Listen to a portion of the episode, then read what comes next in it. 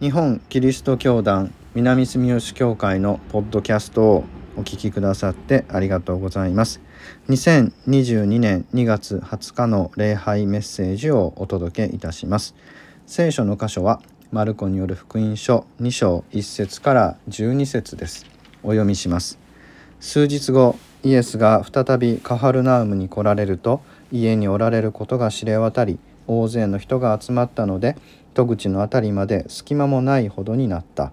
イエスが御言葉を語っておられると4人の男が中部の人を運んできた。しかし群衆に阻まれてイエスのもとに連れて行くことができなかったのでイエスがおられる辺りの屋根を剥がして穴を開け病人の寝ているとこを吊り下ろした。イエスはその人たちの信仰を見て中部の人に「来よあなたの罪は許される」と言われた。ところがそこに立法学者が数人座っていて心の中であれこれと考えた。この人はなぜこういうことを口にするのか神を冒涜している。神お一人のほかに一体誰が罪を許すことができるだろうか。イエスは彼らが心の中で考えていることをご自分の霊の力ですぐに知って言われた。なぜそんな考えを心に抱くのか。中部の人にあなたの罪は許されるというのと起きて床を担いで歩けというのとどちらが優しいか。人の子が地上で罪を許す権威を持っていることを知らせよう。そして中部の人に言われた。私はあなたに言う起き上がり床を担いで家に帰りなさい。その人は起き上がりすぐに床を担いで皆の見ている前を出て行った。人々は皆驚きこのようなことは今まで見たことがないと言って神を賛美した。以上です。それではメッセージをお聞きください。タイトルはどちらが優しいかです。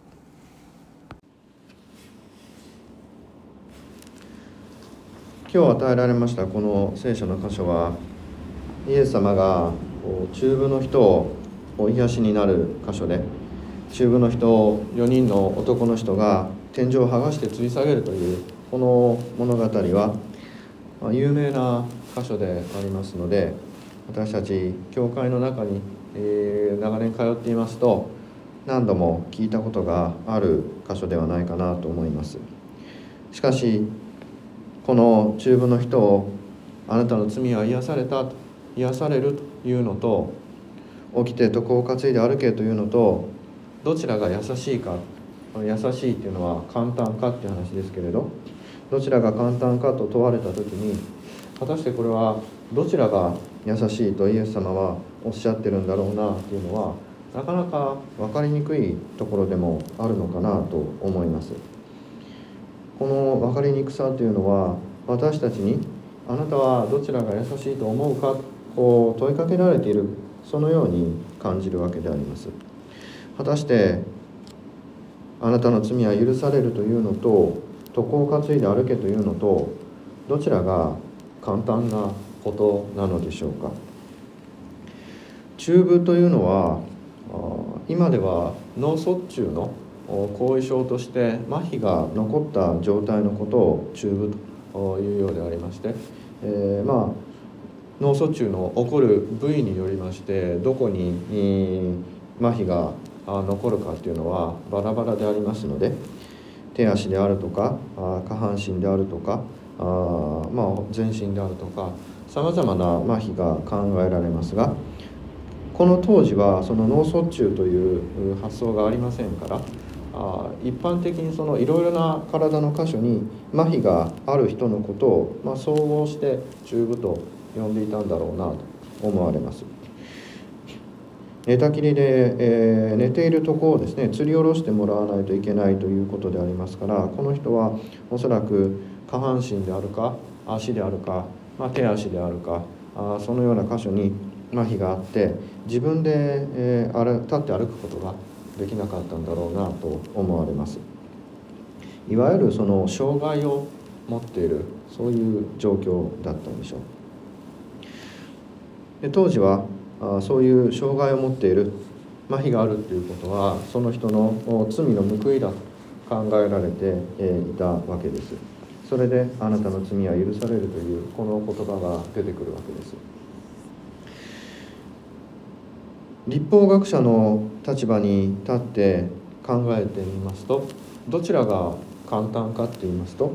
立法学者はイエス様のように病を治す障害を取り除く霊的な力っていうのは持っていませんからあなたの罪は許されるという方が簡単だっただろうと思われます。麻痺や障害病気がたとえ治らなくてもあなたの罪は許されるよと。たとえ口先だけでもですね言ってあげるっていうのはあ立法学者にも簡単にできることだったと思います。しかし立法学者たちはその簡単にできることをしていないんですね。立法学者のしていたことは罪を指摘してそれを責めるっていうことです。あなたにはこのような罪がある。立法に照らしてあなたはこれをしていないからあなたはこれが悪いんだ。こういうのが立法学者の考えでありましてその考えがよく表れているのがこの7節ですよね。この人はなぜこういうことを口にするのかと。神は冒涜していると。神を一人の他に一体誰が罪を許すことができるだろうか。人の欠点を探して間違いを探してそこをズバッと指摘して相手をやり込めるというのがこの立法学者たちの日常生活でしたのでイエス様のなさったことのと自分たちの立法を照らし合わせてイエス様の荒探しをこの人たちはしてしまうわけです。本来であれば神様の愛があなたたちを許してるんだとこう教えを説くのが立法学者のやるべきことなのだろうと思いますけれど彼らはそれをしていないと人を許すことをせずに裁いてばかりいたわけでそのような本来であれば簡単にできるはずのことをせずまた病人を癒すこともできず。イエス様からしてみればこの立法学者は何もしていないのと同じなのでありますが立法学者たちはイエス様のこの罪の許しっていうのを神の冒涜だということによって、神を冒涜していることだから罪の許しというのは神様ののみができる見業だから私たちはしないんだという言い方で人を許さないということについての言い訳をしているわけですね。神様にこの罪の許しっていうのを一任してしまえば自分は罪を許さなくていいことになるわけで人を裁き人の上に立ってですね立法を振りかざして人を裁くということについての自己正当化がここでなされているわけです私たちはあなたの罪に定める神が許すということであります。私たちも立法学者と同じように病人の病気を癒す力は持っていませんし人の悪いところを見て指摘するというのは簡単なことですからあ立法学者の立場を取りがちなのかなと思います。しかしイエス様はそうではないわけですね。イエス様にとってみれば病人を治すのはたやすいことなのであります。これまでも大変たくさんの人々を病気の人を癒してこられたイエス様ですから床を担いで歩けというのは簡単なことでありました。イエス様と私たちとではその簡単なことと難しいことがひっくり返るんですね。イエス様が病気を治すのが簡単だったというのはあ起きて床を担いで歩けと言ったらその人は起き上がって床を担いで帰っていったと。実際それが簡単に起こってしまうわけなのでイエス様にとってはこちらの方が楽ちんだったんだろうと思われます。そしてそれを見た人々の驚きですね。このようなことは今まで見たことがないと言って神を賛美したと書いてありますから立法学者を言いくるめるにしてもを黙らせるにしても民衆を従わせることにしてもこの人に目の見える形で病を治して床を担いで歩けというのが一番手っ取り早い簡単なことなのであります。しかしイエス様はその簡単なことは選ばれないんですね。イエス様がなさることはもっと深い難しいことであります。それが「子よ。あなたの罪は許される」というこの一言だったということです。どうしてこれがそんなに難しいことなのか。先ほども言いましたが中部というのは麻痺でありますからあ障害なんですね。で当時も障害を持っているということは本人の罪のゆえにそのような罰を受けているのだと考えられていましたので中部の人はもう床に寝ている自分が麻痺を持っているという時点で自分は罪人だという意識があるわけですね。自分は何か悪いことしたわけではないけれど自分の先祖であるとか知らないうちにであるとかどっかで何か悪いことをしたその報いを自分は受けてるんだっていう罪の意識を持っていたわけです。そうやって、えー、麻痺があって罪の意識がありつつも自分では生活できないので周りの人に助けてもらうわけですね。家族にも迷惑をかける。で4人の人たちがあ屋根を剥がして4人の男がその人を運んできて屋根を剥がす人の家を壊してまでそれを持っていくわけですからそこまでのことをさせてしまうその自分の罪ですね。この4人の男たちはその人のために一生懸命やってくれているのでイエス様はその人たちの信仰を見て感動するわけですけれど中部の人からしてみればこんな罪深い自分のためにそこまでやってもらって周りの人にも迷惑をかけて罪を犯させてですね人の家を壊すっていう罪ですから罪を犯させてまで自分がこのイエスの前にいるっていうことは本当に申し訳ないっていう思いでおそらくいっぱいだっただろうと思います。イエス様はそのような自責の念に苛まれるその中部の人に対しておっしゃったんですね「来よ」「あなたの罪は許される」これ許されたじゃなくて許されるであるということにも意味があるのかなと思います。許されたって言ったらもうそこで終わりなんですけれどこの麻痺が残っている中部の人っていうのはこれからもみんなに助けてもらわないと生きていけないわけです。だからこの人はあこのこの後もずっと自責の念を抱えつつみんなに迷惑をかけてるという申し訳ないなという思いで生きていかないといけないんですがイエス様はそういう未来のことに対してもあなたの罪はこれからもずっと許されるんだよっていうそういう声をかけてくださるわけです。イエス様はそのように本当に今一番罪に苛まれて苦しんでいる人のに寄り添ってくださってその人が今一番必要とされている言葉をかけてくださる。それがイエス様の救いなんだろうなとそう思います。私たちの現実ではですねこのイエス様の救いっていうのはなかなか得ることができません。えー、障害を抱える麻痺をして障害を抱えている人たちに対して今の現代の私たちは何て言うかと言いますとリハビリをしろとかあ何かその障害を補う装具などをつけて、えー、健常者と同じように生活ができるように支援しますよというわけですね。えー障害を持っている、えー、また病気であるっていうことは悪いことをマイナスだと捉えてそれをなんとかゼロに戻して健常者と同じように生活できるようにサポートしないといけないとこを考えるわけです。これはあ床を担いで歩けと言ってるのと一緒なんですね。えー、あなたの今の状態は良くないから自分で床を担いで歩けるように努力しなさいよというこういうことを私たちは言ってしまうわけです障害を持ってる人がこれだけ頑張ってまるで健常者のように日常生活をしていますというようなことを誇らしげに報道してですね、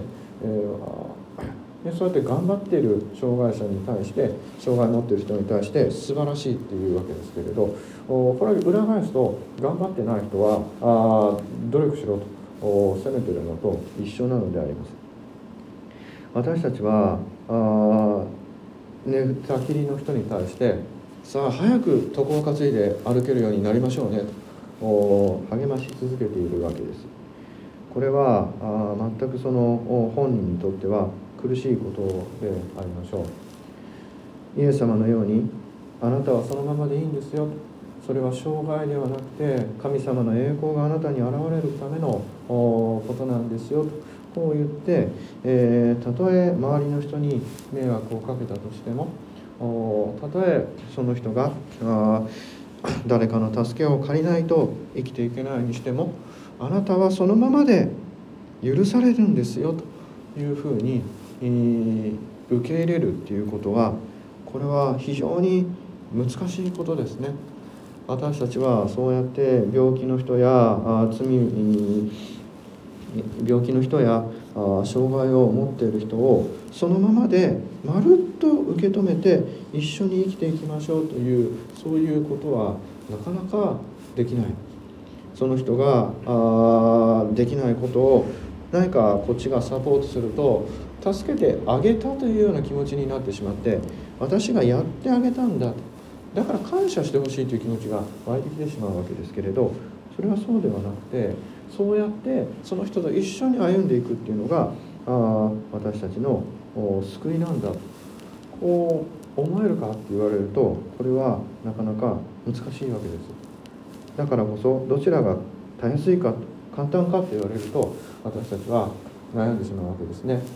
口先だけで罪は許されるっていうのは簡単ですけれど